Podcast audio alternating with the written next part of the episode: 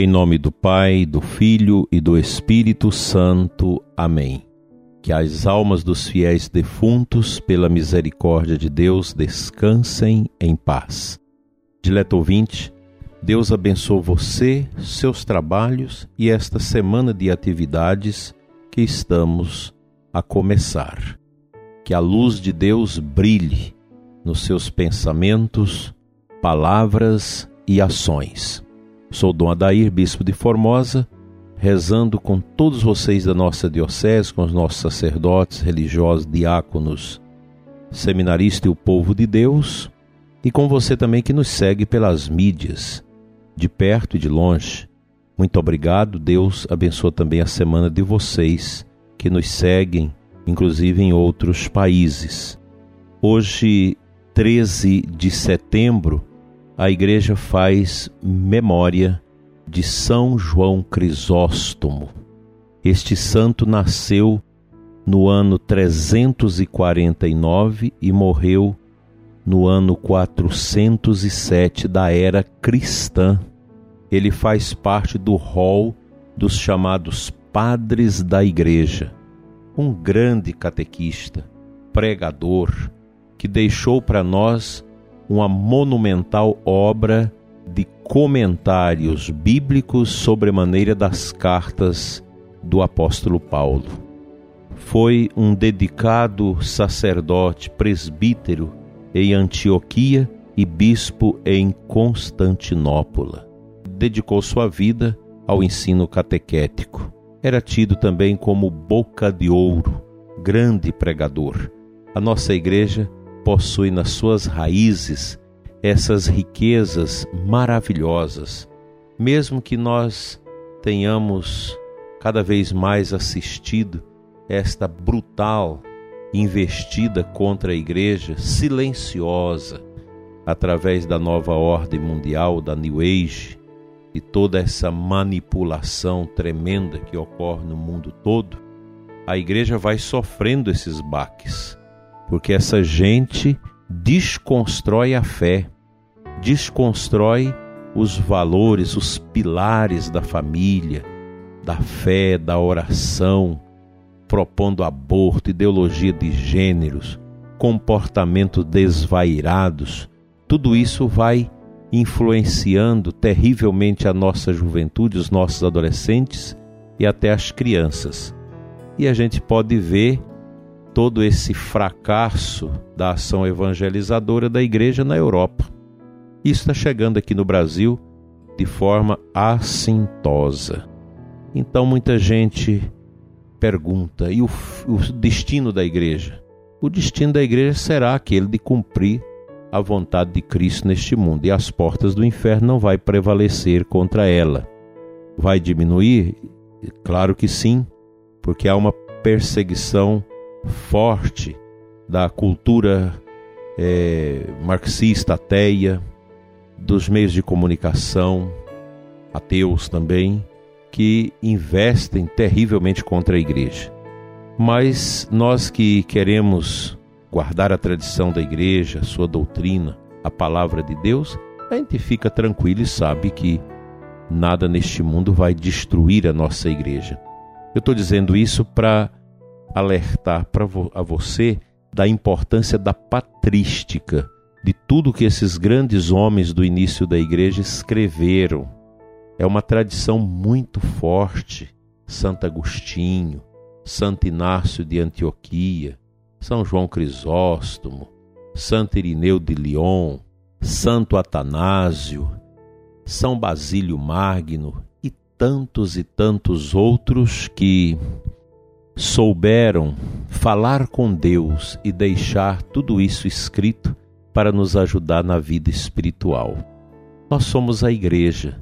A igreja nos ensina cada vez mais com a sua história, com a sua tradição, as riquezas que as almas tanto necessitam para louvar a Deus, para bendizer a Deus, para conceder a Deus o primado dele na nossa vida e na vida do mundo.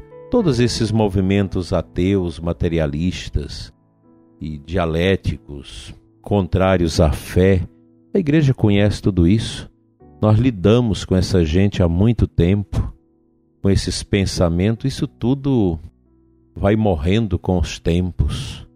Eu fico triste quando escuto alguém dizer: Ah, minha filha, meu filho começaram a ler Jean Paul Sartre, Frederico Nietzsche, Spinoza, Karl Marx, começou a ler essas coisas na universidade, está aérea. E agora já mudou o comportamento, já mudou o visual, já não é mais aquela pessoa que tão humilde em casa, tão devota na igreja e agora vocifera que o Espírito Santo não existe, que igreja não existe, que a vida é só aqui, termina aqui. É triste ouvir isso. E eu dizia para aquele pai que me partilhava isso: espera, tudo tem um tempo tudo tem a hora. Essa, essa, essa festa ateia colocada por esses professorzinhos lacradores de universidade, isso aí é como os coices dos porcos. São curtos, são pequenos, são pequenas alegrias imundas que depois deixa atrás de si o abismo da tristeza, do obscurantismo, do sofrimento. A vida sem Deus, ela é muito triste.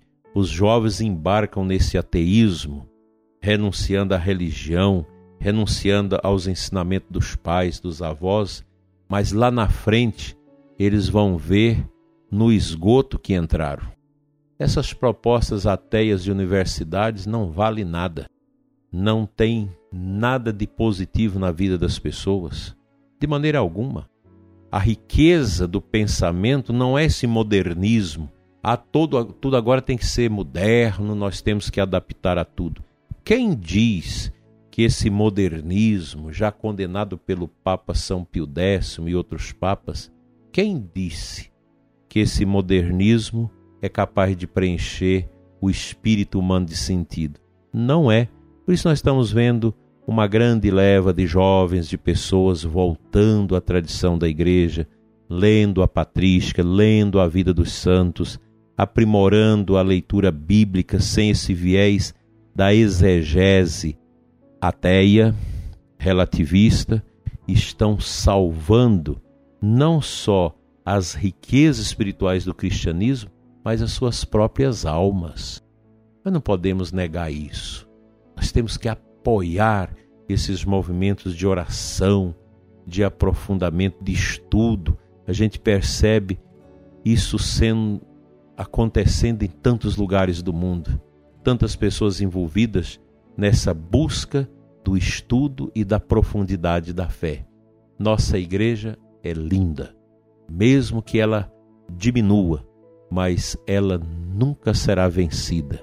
Mesmo que seus filhos ingratos não zele por ela, mas o Espírito de Deus não a deixará fenecer. E você, católico que ora, que gosta das coisas de Deus, é chamado a ser um arauto da defesa da fé, da promoção da fé através da evangelização, da catequese, dos serviços aí na sua paróquia. Vamos cultivar a nossa fé em profundidade e transmiti-la com fidelidade aos outros.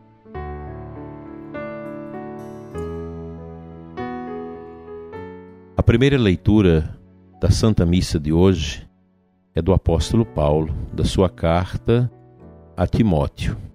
Primeira carta, capítulo 1, segundo de 1 a 8. No final ele diz assim: Quero, portanto, que em todos os lugares os homens façam a oração, erguendo mãos santas, sem ira e sem discussões. Que belo ensinamento do apóstolo Paulo nos introduzindo na necessidade da oração, uma oração alegre, profunda, capaz de tocar as almas, de renovar os corações. A oração está para a vida espiritual, para o crescimento da alma, como o alimento para o nosso corpo.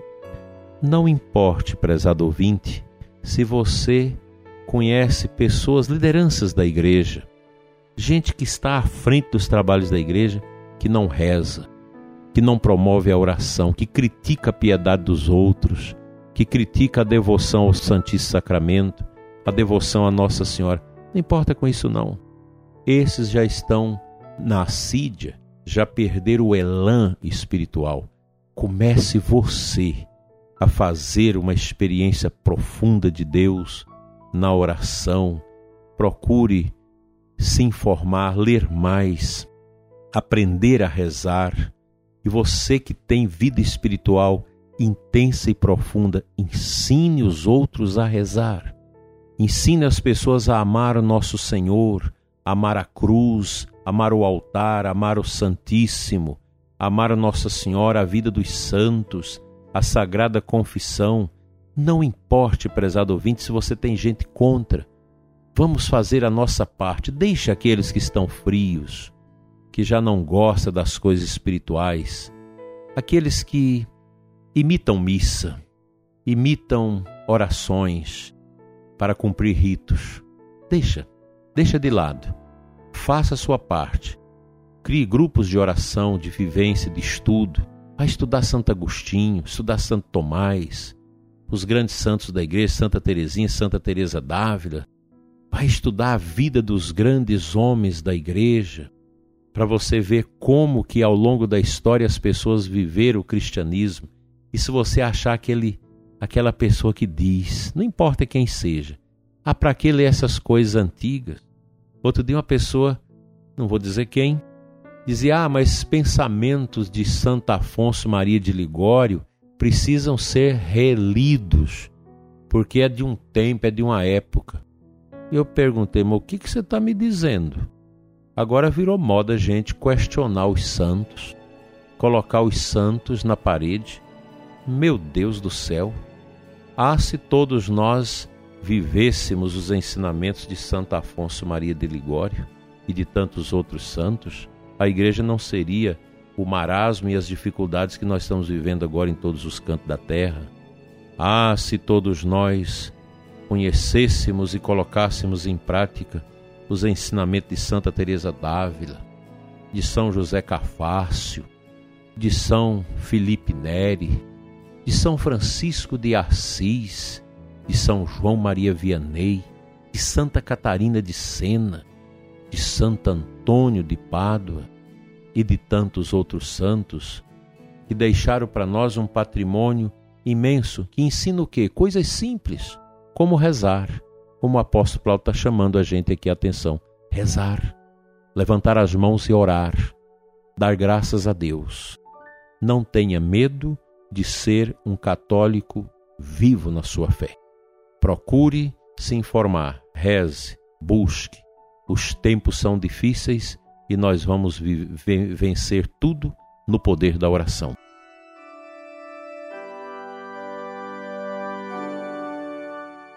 Ó Deus, força dos que em vós esperam, que fizestes brilhar na vossa igreja o bispo São João Crisóstomo, por admirável eloquência e grande coragem nas provações.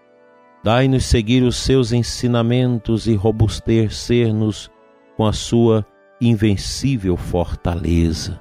Ilumina nós, sacerdotes, as lideranças, os religiosos, os que se preparam para a ordenação, os nossos diáconos. Encha, Senhor, o teu povo com esses grandes ensinamentos que salvam nossas almas. Amém.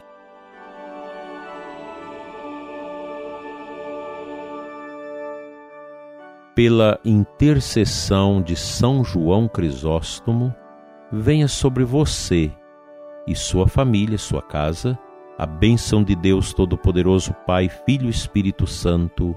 Amém. Até amanhã, se Deus assim nos permitir.